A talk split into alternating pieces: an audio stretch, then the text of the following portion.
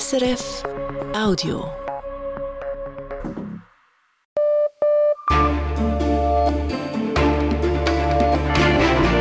Radio SRF Echo der Zeit mit Roger Brendlin. Die Themen am 26. Januar. Der Mut zur Lücke, den braucht Deutschland. Die Panzer, die nun in die Ukraine gehen, die fehlen bei der Bundeswehr. Nun gilt es, diese Lücken zu füllen, vielleicht auch auf Kosten anderer Länder. Die Lücke bei der Bankiervereinigung. Jörg Gasser tritt als Direktor zurück. Nach Ersatz wird gesucht. Dann 100 Tage Giorgia Meloni. Wie hat sich Italien unter der neuen Regierung verändert? La Meloni non è fascista e l'Italia non rischia una deriva ungherese o polacca. Meloni sei weder faschistisch noch werde Italien zu einem zweiten Ungarn oder Polen, betont nicht nur dieser Politologe.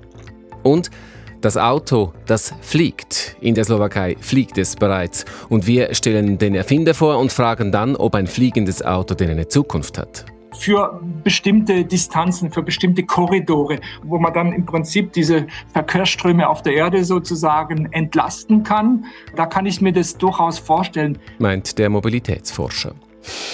Im Echo der Zeit. Wir beginnen die Sendung mit einer Nachrichtenübersicht. Zunächst geht es um erneuerbare Energien. Die zuständige Nationalratskommission fordert, dass die Schweiz beim Ausbau der Erneuerbaren vorwärts macht, speziell bei der Solarenergie. Manuela Bürgermeister. Eine Mehrheit der Kommission befürwortet unter anderem eine Solarpflicht für alle Neubauten. Auch größere bestehende Bauten sollen bis 2032 mit Solarpanels ausgestattet werden müssen. Eine Ausnahme gilt für Wohngebäude. Im Gegensatz zum Ständerat will eine Mehrheit der Nationalratskommission jedoch Biotope von nationaler Bedeutung sowie Wasser- und Zugvogelreservate nicht antasten. Das Geschäft geht als nächstes in den Nationalrat. Das Datenleck in der Zürcher Justizdirektion soll von einer parlamentarischen Untersuchungskommission, einer sogenannten PUC, untersucht werden. Das verlangt die Geschäftsprüfungskommission des Zürcher Kantonsparlaments. Anfang Dezember ist bekannt geworden, dass bei der Zürcher Justizdirektion jahrelang alte Festplatten und andere Datenträger unsachgemäß entsorgt wurden. Die letzte PUC gab es im Kanton Zürich vor zehn Jahren im Zusammenhang mit der Korruptionsaffäre bei der Beamtenpensionskasse BVK. Die Schweiz sendet erneut Hilfsgüter in die Ukraine. Das hat das Verteidigungsdepartement mitgeteilt. Die Schweizer Armee stelle der ukrainischen Bevölkerung Kleider und Ausrüstung zur Verfügung als Schutz gegen die Kälte. Letzten Monat hatte die Schweiz Heizgeräte und Generatoren in die Ukraine geliefert.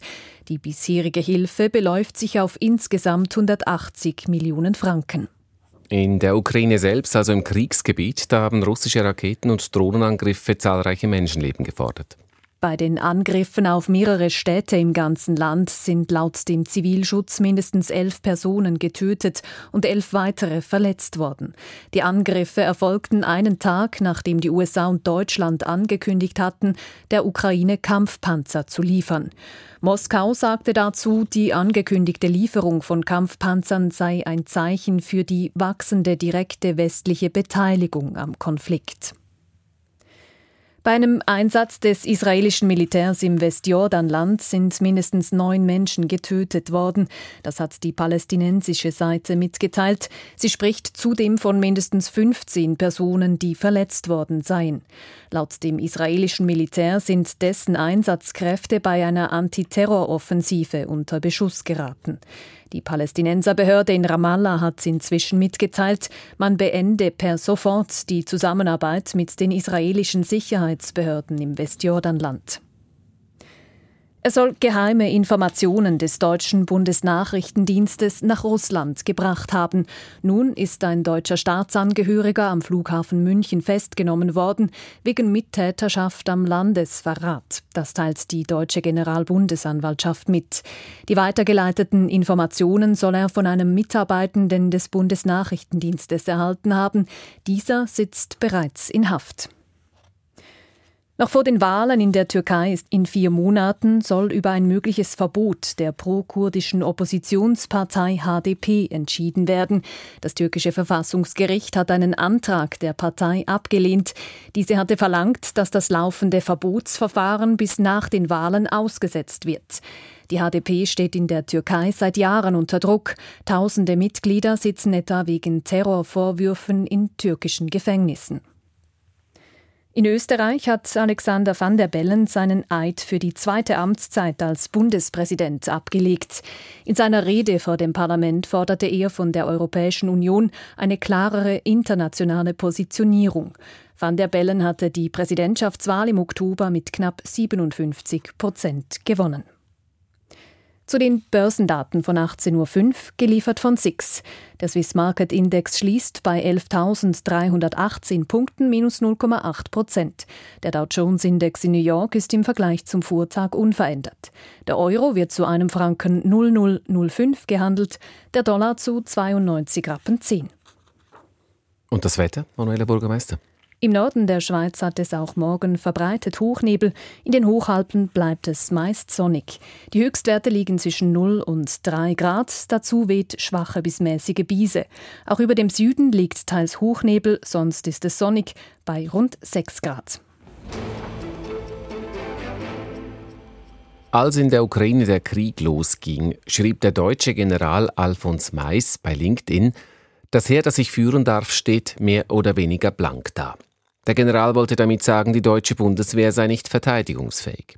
Nun hat Deutschland aber gerade gestern gezeigt, dass man nicht ganz blank ist, mit dem Entscheid nämlich 14 Kampfpanzer in die Ukraine zu liefern, und später sollen es vielleicht noch mehr werden.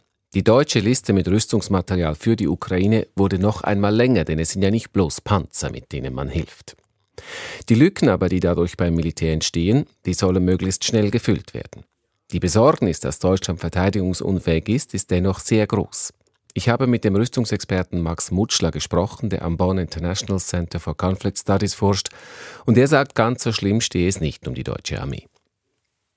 Ja, also es ist auch mein Eindruck, dass hier die Bundeswehr manchmal auch schlechter gemacht und geredet wird, als sie tatsächlich ist. Natürlich hat es Einsparungen gegeben, vor allem nach dem Ende des Kalten Krieges und das macht sich dann jetzt bemerkbar. Wir haben aber auch gerade bei den Militärausgaben sowohl global als auch vor allem seit 2014 in Deutschland, aber auch schon seit längerem diese, diese Trendwende erreicht. Ne? Die Militärausgaben, die gehen ja schon seit einiger Zeit wieder nach oben. Das heißt, wir liegen auch gerade in den, in den letzten Jahren, also auch jetzt noch vor dem russischen Überfall auf die Ukraine, lagen die deutschen Verteidigungsausgaben mit über 50 Milliarden Euro ja auch knapp über den französischen. Das heißt also, diese These, die Bundeswehr ist kaputt gespart worden, die teile ich nicht. Die Probleme, die wir haben, haben dann eher damit zu tun, dass vieles schlecht organisiert wurde.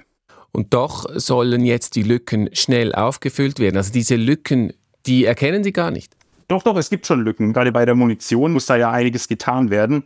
Es ist nur eben so dieses Bild, dass quasi gar nichts funktionieren würde, dass man quasi gar nichts mehr hätte und deshalb überhaupt nicht in der Lage sei, irgendwas an die Ukraine abzugeben. Das stimmt so eben nicht, beziehungsweise man hat ja gesehen, dass dann eben doch, wenn der politische Druck dann auch groß genug war, dass dann eben doch so einiges ging. Wenn es nun darum geht, eben diese Lücken schnell aufzufüllen, und das will der neue Verteidigungsminister Boris Pistorius, das hat er angekündigt, wie schwierig wird das sein? Das ist nicht ganz einfach, weil es ist ja so, die, die, die Rüstungsindustrie kann eben nicht, wie viele andere Branchen, einfach mal im Voraus produzieren und sozusagen die Regale auffüllen, aus denen man sich dann einfach so bedienen kann.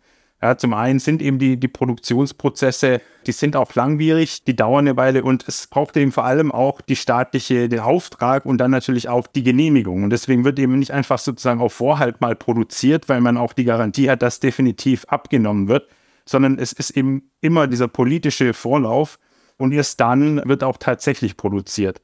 Und deswegen kann man jetzt eben nicht einfach sagen, gut, die Panzer sind da, wir kaufen die einfach und können die dann relativ bald äh, einsetzen. So funktioniert es halt nicht.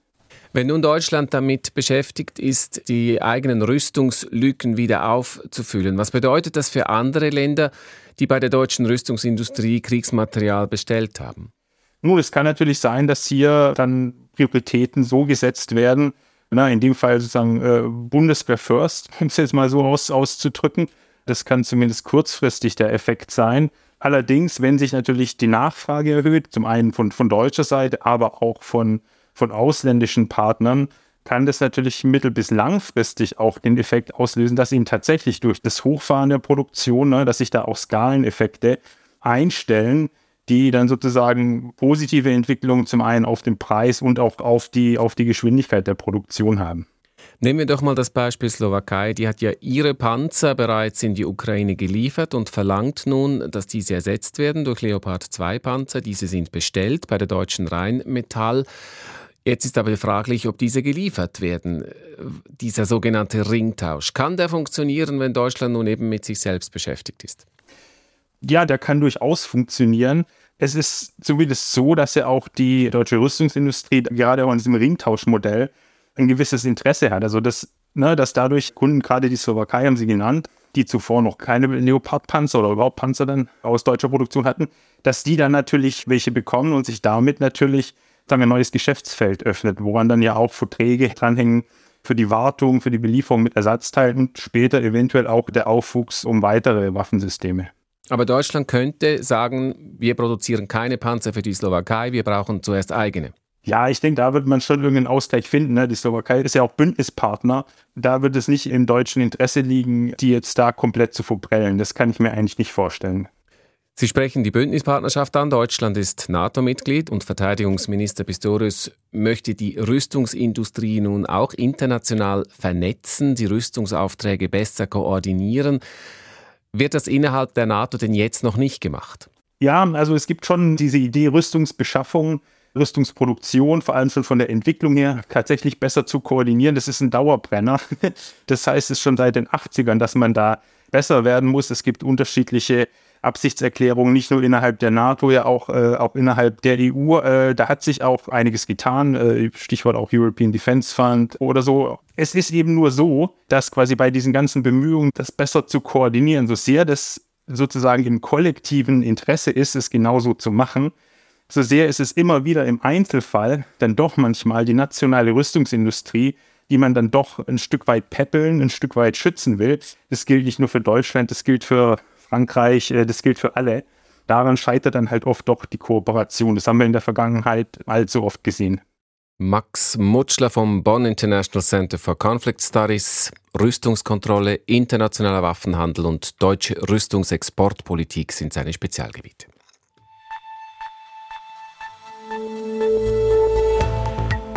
Das Echo der Zeit am Donnerstag. Hier die weiteren Themen. Die Debatte darüber, ob die Politik ermöglichen sollte, dass Schweizer Rüstungsgüter in die Ukraine geliefert werden. Der überraschende Rücktritt von Jörg Gasser, dem Chef der Bankiervereinigung. Die Bilanz nach drei Monaten Postfaschismus in Italien. Das fliegende Auto und seine Rolle im Verkehrskonzept der Zukunft. Und die Chance auf mehr Leben im Galankatal. Auch die Schweiz hat natürlich eine Rüstungsindustrie und da stellt sich seit dem Ukraine-Krieg das Problem, dass andere Länder Rüstungsgüter, die sie in der Schweiz gekauft haben, nicht an die Ukraine weiterleiten können, weil die Schweiz das verbietet. Mehrere Länder sind mit entsprechenden Anfragen aufgelaufen. Nun wird in der Schweizer Politik diskutiert, ob das Kriegsmaterialgesetz angepasst werden soll, um solche Waffenlieferungen an die Ukraine zu ermöglichen.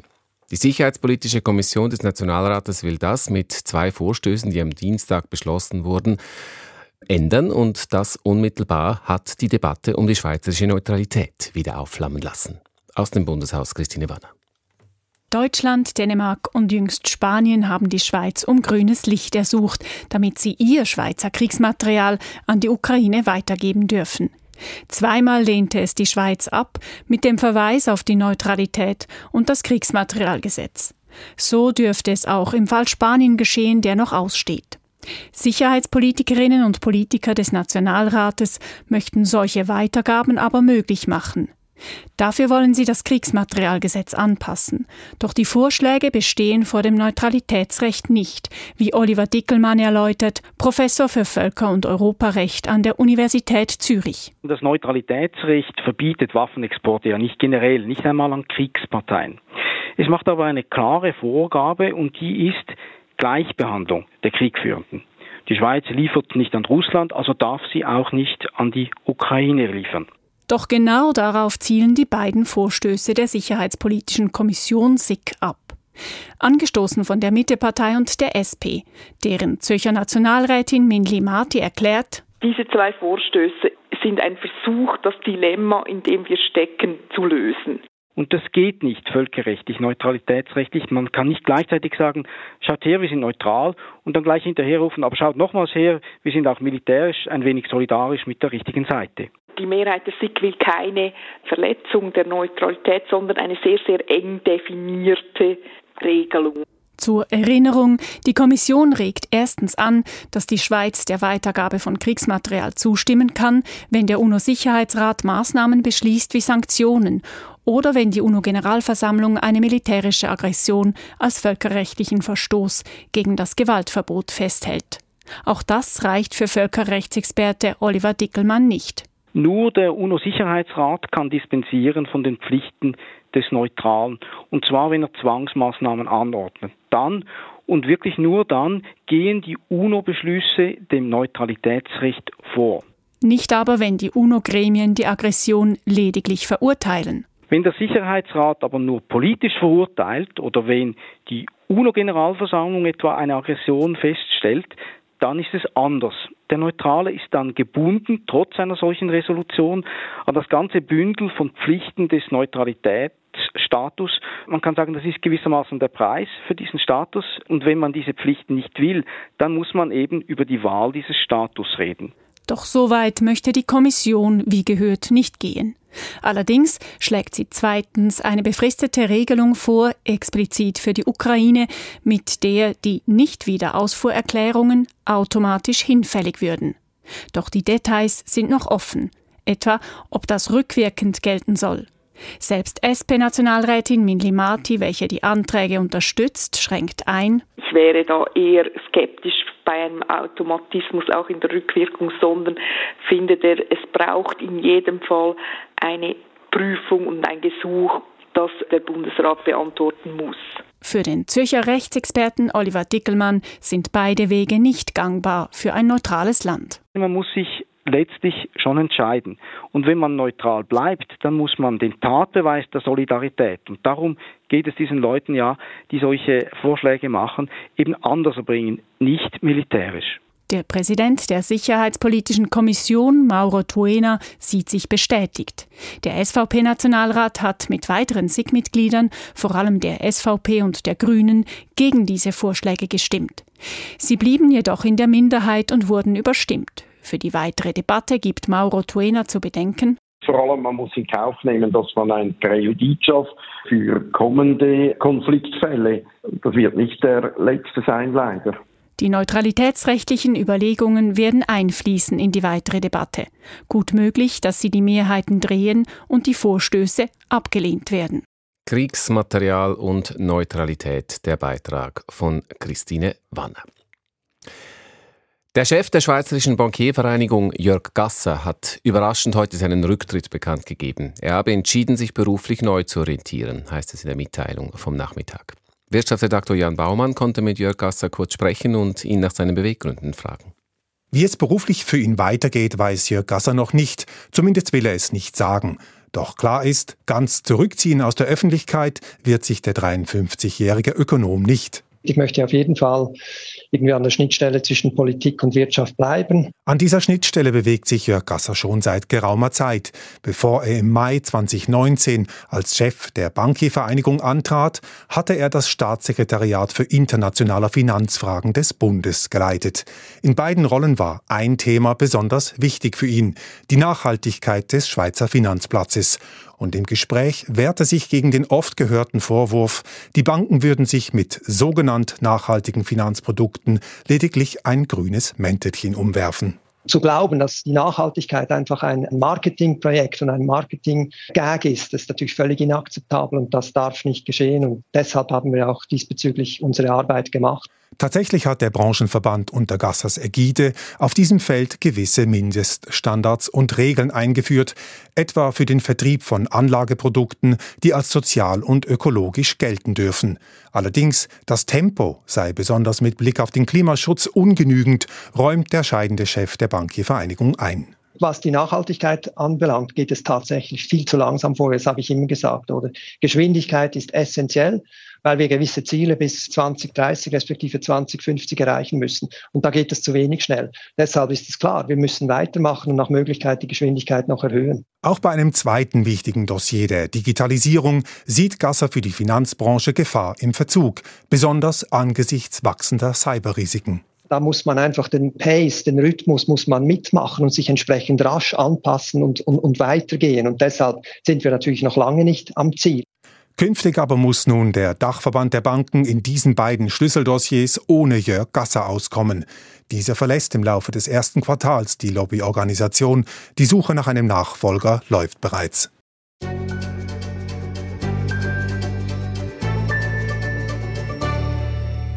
Nach den ersten 100 Tagen einer neuen Regierung zieht man häufig eine Zwischenbilanz. Im Fall der neuen Regierung in Italien unter Giorgia Meloni ist das Interesse besonders groß. Denn mit Meloni kam eine politische Strömung an die Macht, die noch nie an der Macht war. Die Postfaschisten. Beobachterinnen und Beobachter waren sich nach der Wahl nicht einig, ob denn nun der Faschismus in Italien wieder auferstanden sei oder ob im Palazzo Gicci, dem Regierungssitz, einfach eine ganz normale neue Rechtsregierung eingezogen sei. Aus Rom Peter Vögeli. Die Regierung Meloni ist nach 100 Tagen im Amt überraschend normal, pragmatisch und unspektakulär. Diciamo che è un governo di destra, è un governo normale. Als eine rechte, aber eine normale Regierung bezeichnet sie Marco Follini. Er war 2004-2005 Vize-Premierminister unter Silvio Berlusconi, hat sich aber seither von diesem distanziert und würde, wie er sagt, auch nie die Fratelli d'Italia von Giorgia Meloni wählen.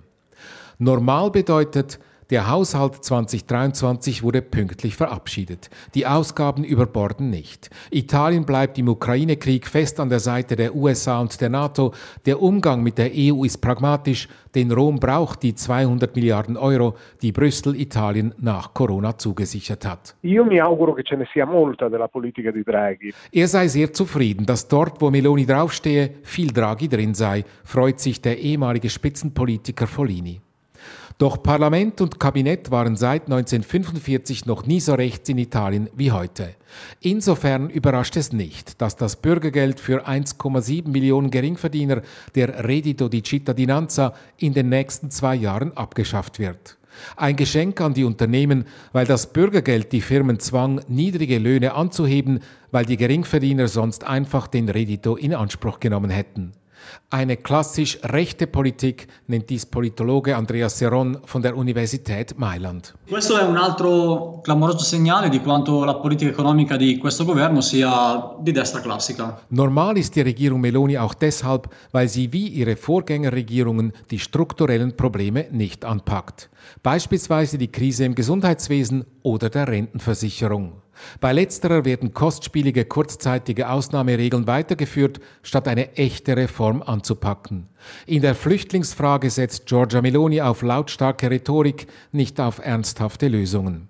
Außerdem setzt sie fort, was schon die Mitte-Links-Regierung unter Paolo Gentiloni von 2016 bis 2018 eingeführt habe, sagt Politanalyst Gabriele Catania denn schon damals sei Italiens Flüchtlingspolitik härter geworden. Già sotto il governo Gentiloni l'Italia è diventata molto più dura nella gestione di, dei flussi migratori. Wenig überraschend hat Melonis Regierung ein problematisches Flüchtlingsabkommen mit Libyen verlängert, das die Mitte-Links-Regierung 2017 abgeschlossen hatte. So rechts wie nie sei Italien unter Meloni, aber nicht faschistisch, betonen alle drei Experten. La Meloni non è fascista e l'Italia non rischia una deriva ungherese o polacca. Italien werde auch kein zweites Ungarn wie unter Viktor Orban oder Polen unter der Peace-Partei, meint Catania. Zum einen könne es sich Italien nicht leisten, sich wie Polen und Ungarn in der EU zu isolieren. Ricordiamo che la democrazia italiana ha resistito alle Brigate Rosse, al terrorismo di estrema destra, ha resistito agli attacchi che la mafia ha lanciato negli anni 90 contro la Demokratie, contro Falcone, contro Borsellino. Zum anderen sei die Zivilgesellschaft stark. Italiens Demokratie habe dem Terror der Roten Brigaden, dem Terror von rechts und der Mafia widerstanden. Meloni non è Mussolini, ma deve scegliere se essere la Thatcher o se essere la Merkel. Meloni sei nicht Mussolini, aber sie müsse sich entscheiden, ob sie Thatcher oder Merkel sein wolle, meint der frühere Vizepremier Follini. Das heißt, Meloni könne entweder eine konfrontative rechtskonservative Politik verfolgen, in Abgrenzung gegen die linke Mitte, wie einst die britische Premierministerin Thatcher, oder mehr auf einen breiten überparteilichen Konsens setzen, so wie Angela Merkel. Der Hinweis auf Merkel ist deshalb interessant, weil auch Politbeobachter Catania die Ex-Kanzlerin in Zusammenhang mit Meloni erwähnt. Nicht, weil beide das Heu auf der gleichen politischen Bühne hätten, sondern weil Giorgia Meloni è un leader molto cauto. È un leader cauto e che cerca di non fare mosse avventate. Giorgia Meloni und Angela Merkel seien beide extrem vorsichtige Politikerinnen. Und wie Angela Merkel habe sich Meloni als Outsiderin unter Männern durchsetzen können. Giorgia Meloni si è sempre saputa barcamenare all'ombra di uomini forti come Silvio Berlusconi o come Gianfranco Fini. Merkel wurde ursprünglich Kohls Mädchen genannt. Meloni war als Jugendministerin 2008 bis 2011 Berlusconis Mädchen. Beide setzten sich wieder erwarten gegen die starken Männerseilschaften durch. Beide schafften es als erste Frauen an die Spitze ihres jeweiligen Landes. Und noch eine Parallele wäre möglich. Dass Meloni wie Merkel viel länger an der Macht bleibt als erwartet. Io non credo che Meloni governerà solo per pochi mesi. Meloni werde möglicherweise länger als die üblichen 14 bis 18 Monate im Amt sein, prognostiziert Politanalyst Catania. Zum einen ist die Premierministerin in ihrer Partei, den Fratelli d'Italia, unangefochten. Zum anderen sind ihre Partner und gleichzeitig Kontrahenten in der Regierung, Matteo Salvini von der Lega und die Forza Italia von Silvio Berlusconi, geschwächt. Und bevor der Partito Democratico nicht eine neue Führung hat, ihr Spitzenmann Enrico Letta ist nach dem Wahldebakel zurückgetreten, bietet sich auch keine alternative Regierung ohne Giorgia Meloni und die Fratelli d'Italia an. Man muss Giorgia Meloni nicht mögen, man sollte sie aber auch nicht unterschätzen. Die Zwischenbilanz nach drei Monaten Giorgia Meloni in Italien im Echo der Zeit. Das Galanka-Tal ist eines der Bündner Südtäler. Klein, eng und verlassen. Eine Volksabstimmung am nächsten Sonntag könnte einiges im Tal verändern. Dazu aber später. Jetzt kommen wir zum Traum vom Fliegen. Mit dem Auto in die Ferien fliegen. Das klingt fast wie ein falscher Satz, denn entweder fährt man ja mit dem Auto oder man fliegt. Doch der Satz ist nicht falsch. Es gibt inzwischen ein Auto, das fliegen kann. In der Slowakei. Der slowakische Ingenieur und Designer Stefan Klein hat es entworfen und er darf damit auch fliegen, denn die slowakischen Behörden haben seinen Aircar offiziell für flugtauglich erklärt. Bislang ist es ein Prototyp, doch der slowakische Tüftler ist damit näher an einer Markteinführung als Boeing oder Airbus, die großen Firmen der Luftfahrtindustrie. Osteuropa-Korrespondent Roman Fillinger hat sich das fliegende Auto im slowakischen Nitra angeschaut. Auf den ersten Blick sieht der weißgraue RK aus wie ein etwas zu lang geratener Sportwagen mit einem etwas zu großen Heckspoiler. Doch dann drückt Stefan Klein auf einen Knopf. Vier Motörchen und 80 Sensoren klappen das Dach des Sportwagens auf wie eine Auster. Zwei Flügel entfalten sich und werden seitlich abgesenkt. Der RK ist bereit zum Abheben. Klein müsste nur noch aus der Garage herausfahren und den großen Propeller hinter der Fahrerkabine anwerfen. Die Verwandlung vom Auto zum Flugzeug und wieder zurück sei das Schwierigste gewesen bei der Entwicklung des fliegenden Autos, sagt der Ingenieur und Designer. Wären nicht mehr wie drei Minuten, wir wollten wechseln, Auto zum Flugzeug und äh, zurück. Und das war das größte Problem. Schon seit mehr als 30 Jahren, seit seinem Ingenieurstudium, tüftelt der heute 62-Jährige am fliegenden Auto. Wenn ich habe erste Prototyp gemacht, ich habe gedacht, das wird sehr einfach. Ich äh, nehme etwas aus Autos, etwas aus Flugzeug und ich montiere zusammen. Und das war falscher Weg. Einmal war das Auto zu schwer zum Fliegen, einmal waren die Flügel zu ausladend, um damit auf der Straße zu fahren. Einmal ist klein mit einem Prototyp sogar abgestürzt, konnte sich nur mit dem Fallschirm retten. Diese technischen Probleme haben Klein und seine sieben Entwickler inzwischen gelöst. Letztes Jahr haben die slowakischen Behörden den RK offiziell für flugtauglich erklärt. Ein großer Schritt. Die slowakischen Tüftler haben damit ihre mächtige Konkurrenz abgehängt. Auch große Flugzeugbauer wie Boeing oder Airbus versuchen nämlich fliegende Autos zu entwickeln. Sie sind aber noch nicht so weit wie Klein und sein winziges Team hier in der fensterlosen Garage auf dem Flugplatz von Nitra. Fragt sich, ist ein fliegendes Auto überhaupt noch sinnvoll in einer Zeit, in der es vor allem darum geht, den Verkehr umweltschonender zu machen? Erfinder Klein findet natürlich ja. Sein fliegendes Auto verbrauche pro zurückgelegten Kilometer nicht mehr Benzin als ein gewöhnliches. Und fliegende Autos bräuchten weniger Straßen. Fliegende Auto ist wie ein neues Segment weil sie brauchen nicht so große Autobahn. 200 Meter Piste für den Start und 50 Meter für die Landung reichen. Das sei ein großer Vorteil, vor allem in Ländern, die ein wenig ausgebautes Straßennetz haben, in Brasilien etwa oder Russland. Dort sei sein Konzept, in der Stadt die Straße zu benutzen, die großen Strecken aber zu fliegen, besonders nützlich. Und schließlich, sagt Klein, werde der Erker zunächst sowieso wenigen vorbehalten sein. Dafür sorgt allein schon der Preis. Das fliegende Auto soll zwischen einer halben und einer Million Franken kosten. Doch bis man es kaufen kann, werden noch ein paar Jahre vergehen. Bevor er in den Handel kommt, soll der RK mehr als zwei Sitze, einen stärkeren Motor und richtige Türen bekommen. Dann kann man so reisen wie Stefan Klein in diesem Video. Es dokumentiert den ersten Flug mit dem fliegenden Auto von einer Stadt in eine andere. Klein beschleunigt auf dem Gras des Flugplatzes von Nitra, zieht das Steuer zu sich, die Vorderräder heben sich. Klein lässt den RK auf über einen Kilometer Flughöhe steigen. Der Blick geht auf die Felder der Westslowakei, rechts die Ausläufer der Karpaten. Nach einer guten halben Stunde und knapp 100 Kilometern landet Klein sein Auto auf dem Flughafen von Bratislava. Klappt die Flügel ein und fährt auf der Straße ins Zentrum der slowakischen Hauptstadt zum Anstoßen ins Café Jules Verne. Das war Abenteuer. Als nächstes Abenteuer will der slowakische Tüftler mit dem Auto von Bratislava nach Paris und von dort nach London fliegen. Von Bratislava bis nach Paris und dann nach London fliegen und das erst noch ohne Flugticket. Der Beitrag von Roman Fillinger. Das Video, das er im Beitrag erwähnt und auch weitere finden sich übrigens auf YouTube auf dem Kanal von Klein Vision, damit man auch mal sehen kann, wie dieses fliegende Auto aussieht. Wenn Autos fliegen können, dann stellen sich natürlich sehr bald auch einige Fragen, die beantwortet werden müssten, falls sehr viele Leute dann so einen Aircar kaufen und nutzen würden. Fragen der Sicherheit im Luftverkehr, Fragen der Reglementierung, ökologische Fragen und natürlich auch wirtschaftliche. Ich habe solche Fragen mit Andreas Hermann besprochen, der an der Universität St. Gallen das Institut für Mobilität leitet. Als erstes interessierte mich, ob er denn glaubt, dass solche fliegenden Autos sich durchsetzen könnten.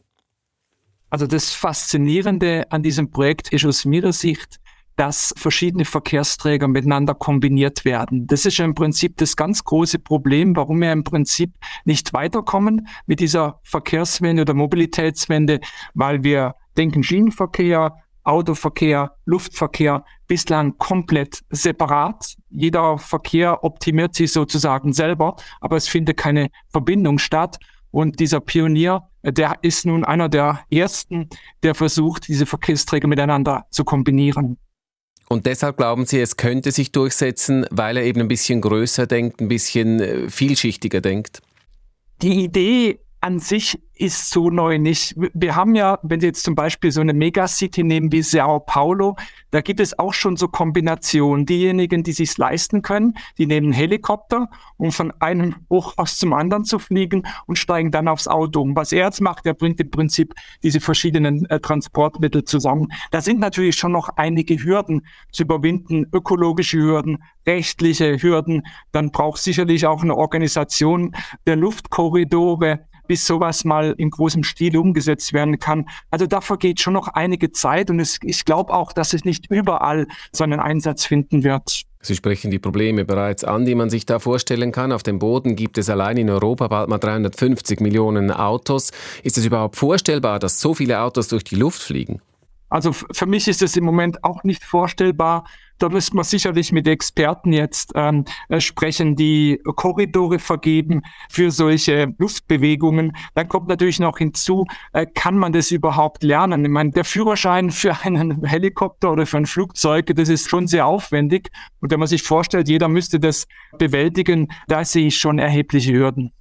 Auch wirtschaftlich wären die Folgen ja wahrscheinlich immens, wenn man sich vorstellt, dass so ein Aircar mit einem Tank 1000 Kilometer zurücklegen kann dann, und das in einer nützlichen Zeit. Dann würde das ja bedeuten, dass das Kurzstreckengeschäft der Airline-Branche massiv einbrechen würde.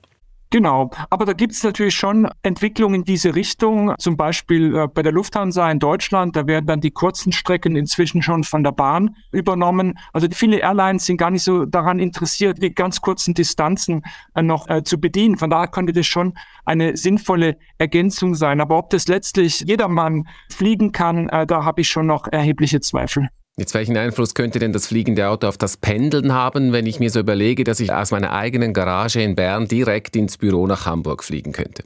Ja, also das Pendeln ist ja das ganz große Problem bei dieser Verkehrswende. Wir haben im Pendelbereich etwa eine Person pro Fahrzeug. Und wenn ich mir vorstelle, diese Auslastung würde nun in die Luft gehen. Das heißt, diese 1000 Kilo, so schwer ist dieses Fahrzeug etwa, müsste für jede einzelne Person sozusagen auf, ich weiß ja wie viel 1000 Meter äh, angehoben werden. Das ist natürlich energetisch nicht das Optimale. Und äh, im Hinblick auf den Verkehrsstrom, der da in der Luft entsteht, auch nicht. Also hier braucht es sicherlich parallel diese ganzen Maßnahmen, die wir auch auf dem Boden versuchen, im Hinblick auf die bessere Auslastung der Fahrzeuge. Wie wäre es denn, wenn der Aircar aus der Slowakei, der fliegt ja mit Benzin, was wäre, wenn der elektrisch betrieben werden könnte? Würde das die Umweltbilanz oder die Klimabilanz aufschönen oder wie sehr? Ja, wir kennen ja die Diskussion aus dem Luftverkehr. Dort redet man ja über synthetische Kraftstoffe einfach deswegen, weil Batterien schwer sind und äh, man im Prinzip jetzt kein Jumbojet mit Batterien ausstatten kann. Das gleiche gilt natürlich im Kleinen auch für dieses äh, Projekt, über das wir hier sprechen. Da müssten Batterien rein, das wäre zusätzliches Gewicht. Von daher glaube ich, würde eher die Option ähm, ins Felde geführt werden, synthetische Kraftstoffe, um eben CO2-neutral zu sein, aber ähm, nicht das Gewicht der Batterien mitschleppen zu müssen. Was würden Sie sagen, welche Rolle könnte denn dieses fliegende Auto in einem zukunftsgerichteten Verkehrskonzept einnehmen? Also ich kann mir das durchaus vorstellen, wenn man mal die rechtlichen, ökologischen äh, Themen, die wir gerade angesprochen haben, in den Griff bekommt, jetzt für bestimmte Distanzen, für bestimmte Korridore, wo also sehr viel Verkehr ist, wo man dann im Prinzip diese Verkehrsströme auf der Erde sozusagen entlasten kann da kann ich mir das durchaus vorstellen. Dass jedermann überall hinfliegen kann, das scheint mir schon noch sehr, sehr weit entfernt zu sein. Aber innerhalb bestimmter Anwendungsszenarien, vielleicht auch zwischen Unternehmen, ja, die sehr viel Pendelverkehr haben oder zwischen verschiedenen Standorten äh, von, von Unternehmen. Sowas könnte ich mir durchaus ähm, in der mittleren Frist vorstellen. Das Gespräch über fliegende Autos mit Andreas Hermann, Professor für Betriebswirtschaftslehre an der Universität St. Gallen. Er leitet dort das Institut für Mobilität.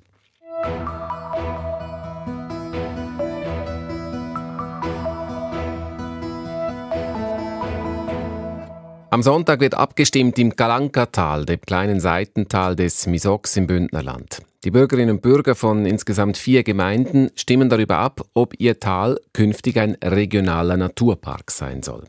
Ein weiterer Versuch, das Galankatal zu beleben, die Abwanderung aufzuhalten. Es wäre der 16. Naturpark der Schweiz, der erste in der italienischsprachigen. Im Tal selbst sind mit dem Parkprojekt große Hoffnungen verbunden. Caroline Türkauf. Das Kalankatal ist ein enges Tal oberhalb von Roveredo im bündnerischen Misox. Ein Tal mit steilen Hängen. Wer auf den Berg will, braucht Trittsicherheit und gute Kondition. Unten im Tal tost das Flüsschen, ein wildes, wenig dicht besiedeltes Tal. Revierförster Emanuele Neve spricht von einer Traumlandschaft. Qua c'è la possibilità di stare veramente nel silenzio hier findet man wirklich die Ruhe, die es braucht, um wahrzunehmen, was die Natur alles bietet. E Calanca. Sagt das Stimmvolk Ja zum Naturpark Galanka, fließen jährlich rund 1,2 Millionen Franken mehr ins Tal. Mehr als die Hälfte davon kommt vom Bund, der Rest vom Kanton. Geld, um beispielsweise den Wald und die Waldwege besser zu pflegen. Darum ist Förster Newe für das Parkprojekt. Auch begeistert davon ist Bäuerin Angela Policelli. Bekommt das Tal die Auszeichnung Naturpark, fördere das den sanften Tourismus. Die Bäuerin will keinen Massentourismus im Tal. Ich habe keine Lust, dass ich eine Schlange habe vor meinem Bauernhof, wo der Käse abkaufen zum Beispiel. Also ich denke, was der Park kann bringen ist, dass er uns unterstützt, indem er eben der Landwirtschaft kann helfen Projekte herzustellen, das dann auch am Kanton vorzustellen und Finanzierungen suchen. All diese Sachen, die für uns Bauern mit dem großen Arbeitsaufwand, den wir hier haben, bürokratisch einfach schwierig sind. Ein solches Bauernwunschprojekt wäre beispielsweise die Instandstellung von Mainsäßen. Damit könnte aus ihrer Sicht das kulturelle Erbe dieser Gegend bewahrt werden. Mit diesem regionalen Naturparkprojekt sind viele Wünsche und noch mehr Hoffnungen verbunden. Die Parkpromotoren sagen, es gebe nur sehr wenig kritische Stimmen. Das komme auch daher, weil ein regionaler Naturpark im Gegensatz zu einem Nationalpark mit keinen Einschränkungen für die Bevölkerung verbunden ist. Es gibt keine Schutzzonen, in denen beispielsweise ein Jagdverbot gilt. Darum habe man auch die Jäger mit im Boot für das Projekt Naturpark Galankatal, sagt Toni Theus. Er war bis vor kurzem Gemeindepräsident der Gemeinde Galanka und ist derzeit Vizepräsident der Strategischen Kommission Regionalpark Val Galanka. Wird das Tal zum Park, verändere sich äußerlich wenig, sagt Theis. Das Galankatal, das ist eigentlich schon ein Naturpark. Hier, das muss man praktisch nur noch beschildern und dann kommt die ganze Bürokratie, um den wirklich als Naturpark zu kennzeichnen. Aber in äh, Wirklichkeit geht es dann darum, dass man all dieses Kapital, das die Natur hier bietet, dass man das in Wert setzt. In Wert setzen heißt, die traditionelle Landschaft mit ihren Kastanienbäumen, ihren Trockenmauern und Maiensäßen pflegen und das Tal mit Fußwegen erschließen. Hauptziel des Parkes, er soll die Wirtschaft im Tal ankurbeln, denn hier gibt es nur wenig Arbeitsplätze. Die Parkpromotoren berufen sich bei diesen Hoffnungen auf eine ETH-Studie, die zeigt, dass solche Naturparke Arbeitsplätze schaffen. So wurden im bündnerischen Park Ela rund 80 neue Stellen geschaffen. Es sollen wieder junge Menschen hierher wohnen kommen, sagt Toni Theus. Das Tal sei leider überaltert. Angst, dass durch die Auszeichnung Regionalpark zu viele Tagestouristen das Land überschwemmen, wie es in anderen Tälern in der Südschweiz passiert, hat er keine. Weil das äh, Galankatal ist dermaßen schwierig äh, in der Zugänglichkeit. Die Pfade, die sind so schwierig zu begehen, dass ungefähr die Hälfte mindestens aller Leute, die sich gern im Gelände bewegen, hier verloren wären, weil sie sich fürchten, weil es äh, ihnen zu steil ist. Ich mache mir da keine Gedanken. Ob dieses wilde Tal ein regionaler Naturpark wird, entscheidet das Stimmvolk Ende Woche. Ende Woche wird abgestimmt im Kalankatal am 29. Januar. Ja, mit dieser Abstimmungsvorschau machen wir Schluss. Das war das Echo der Zeit am Donnerstag, dem 26. Januar, mit Redaktionsschluss jetzt um 18.43 Uhr. Verantwortlich für die Sendung war Lukas Schneider, für die Nachrichten Christoph Studer und am Mikrofon, ich verabschiede mich jetzt, Roger Brendlin. Das war ein Podcast von SRF.